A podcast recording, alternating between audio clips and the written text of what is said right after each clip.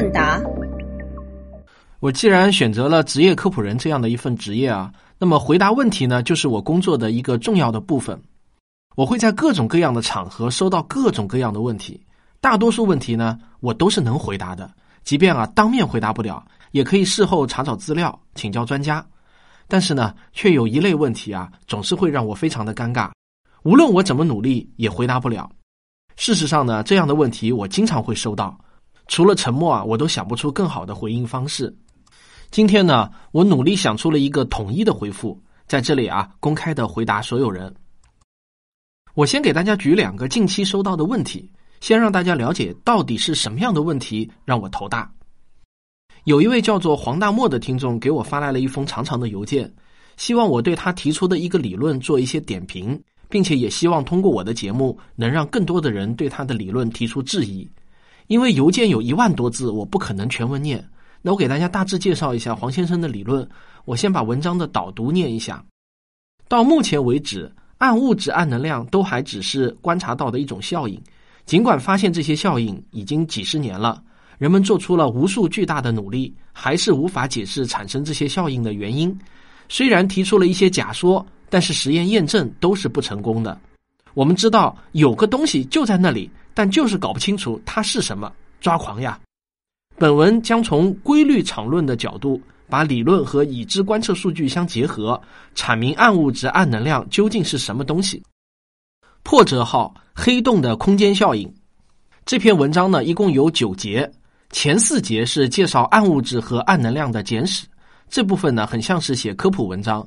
黄先生的文笔也很流畅，简单扼要的介绍了与暗物质和暗能量有关的一些科学史和现存的假说。那从第五节开始一直到最后，黄先生开始介绍自己的理论。他把自己的理论称为规律场论，他的核心观点是暗物质和暗能量都可以用黑洞的空间效应来解释。他还提出了证实和证伪自己理论的方法。黄先生最后说，这篇文章仅仅只是规律场论的一个具体应用。关于规律场论的详细介绍，可以到他的 QQ 空间中阅读。那他的微信和 QQ 号啊，都是幺三零八四七六三七七。如果各位听众有兴趣了解的话呢，也可以加一下黄先生，他应该是很欢迎你去了解的。第二个例子是另外一位没有留名的听众前不久给我发的一篇文章。他是希望得到我的点评。这篇文章的题目叫《人类演化解析》。一开始啊，我以为他写的是一篇科普文，文章很长，也有一万多字。因为我的古生物知识啊不够丰富，所以呢，读起来感觉呢是有一些不明觉厉的。但是读到大约三分之二，我才明白他的本意呢是要写一篇论文。因为我看到了这样的一句话：综上所述，我认为非洲起源说是彻头彻尾的低级错误。那看到这里啊，我才终于明白，这位先生呢是提出了一套与目前主流科学界观点不一致的观点，希望得到我的评价。他最后的观点是：现代所有的人类都是起源于欧洲的尼安德特人，而不是目前科学界占主导地位的智人非洲起源说。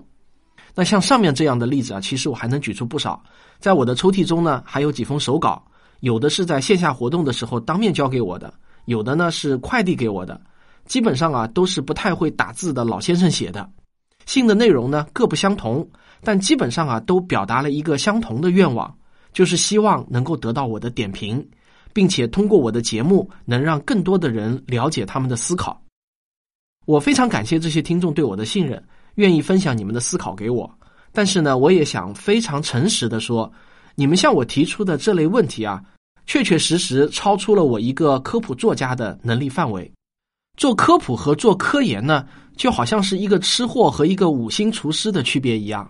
像我这样的科普作家，与一个真正的科学家还有十万八千里的距离。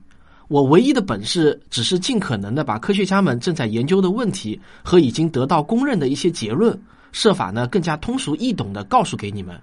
换句话说啊，我与你们的区别仅仅在于，我比你们有更多的时间去阅读、甄别、理解各种材料。然后呢，可能是组织语言的能力略微强了一点。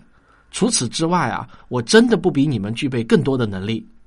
所以，如果你问我一个在科学界都没有答案的问题，或者呢提出一些研究成果来找我点评甚至鉴定的话，那真的是大大的高看我了。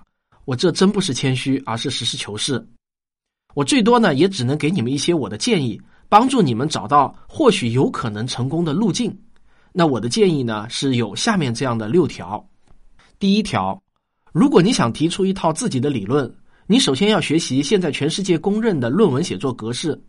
像我前面提到的那位写《人类起源》的先生，一万多字的长文啊，一直看到三分之二的地方才出现你最终想表达的观点，这样就很可能让你丧失很多真正对你观点感兴趣的读者。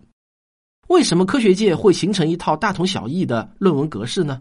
这并不是迂腐的体现，而是尊重他人的时间。这是一种用最高效的方式表达自己观点的技巧。实际上，论文的格式啊也并不复杂。现在全世界广泛接受的一种论文格式呢，称作 APA 格式。APA 啊，你可以搜索学习一下，不复杂，人人都可以掌握。大致来说啊，一篇论文需要按照标题、作者、目录、摘要、关键词、引言、正文、参考文献这样的顺序啊来组织。这一切的目的呢，都是为了能够更加准确、清晰、简洁的表达观点而设计的。第二条，你要设法找到自己的同行，只有同行之间的评议才是有价值的。像我前面提到的那位研究暗物质和暗能量起源的黄先生，你要找的同行呢，也一定是和你一样研究暗物质、暗能量或者黑洞的同行。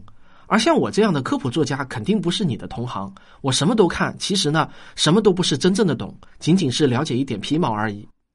我的同行啊，是那些研究怎么样写出更好的科普文章的人。或许你有自己的苦衷，你给大学的相关院系，甚至中科院的教授都寄过材料，但是呢，石沉大海了，实在没有办法才寄给了我。那如果是这样的话，请听我的下一条建议。第三条。你作为该研究领域的无名小卒，不要一下子就想着能高攀上这个领域的顶级学者。他们真的都很忙，而且有自己的社交圈，不理你不是对你的不尊重，只是一种非常理性正常的选择。我建议你可以找到跟你一样也是默默无闻的同行开始，比如黄先生可以去找理论物理或者天体物理专业的学生，另外那位先生呢，也可以去找古生物系的学生。学生相对来说呢，时间多一些，也不会有什么架子。有一个很好的办法，就是到大学的课堂中去蹭课。一般来说呢，绝大多数的大学教室都是坐不满的。你只要设法查到了课表，就大大方方的进去听课。听完课后呢，在课间就可以找到很多与同学们交流的机会。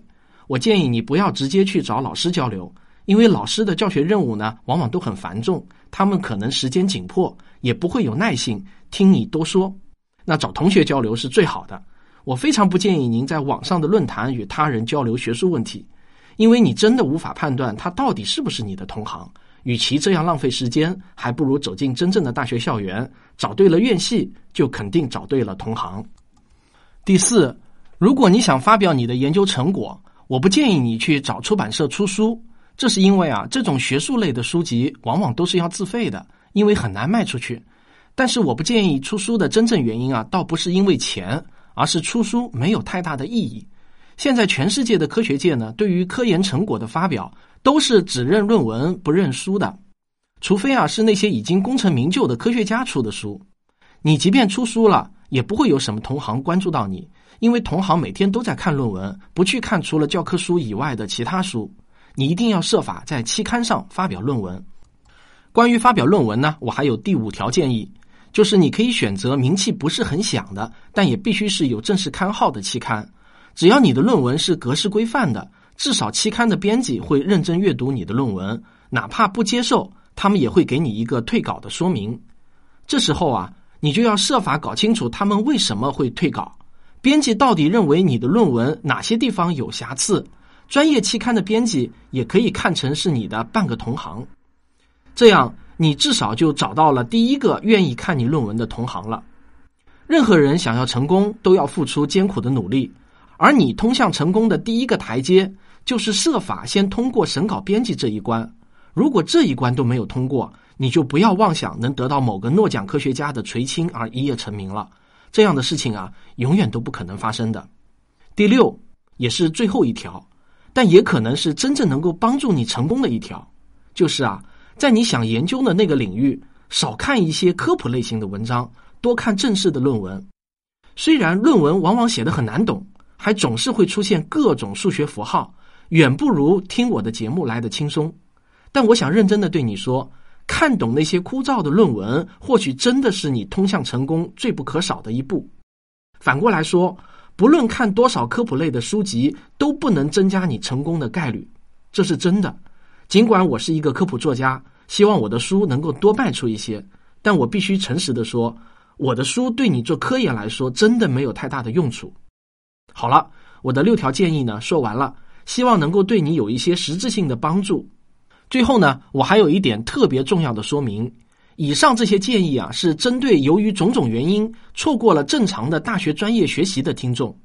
如果你是一位学子，那么我以上这些建议统统都不要理会。我只有唯一的一个认真的建议，那就是考上大学。去你感兴趣领域的专业院系学习，在充分学习完前人的成就之前，不要急于出自己的科研成果。如果你想了解科学家是怎么炼成的，我给你们找了一个短小的视频，来看看一个大学生一般都要经历哪些过程才能成为功勋卓越的科学家呢？请在我的微信公众号“科学有故事”中回复“科研”两个字，你就可以收看了。好，感谢大家的收听，这就是本期的听众问答，我们下期再见。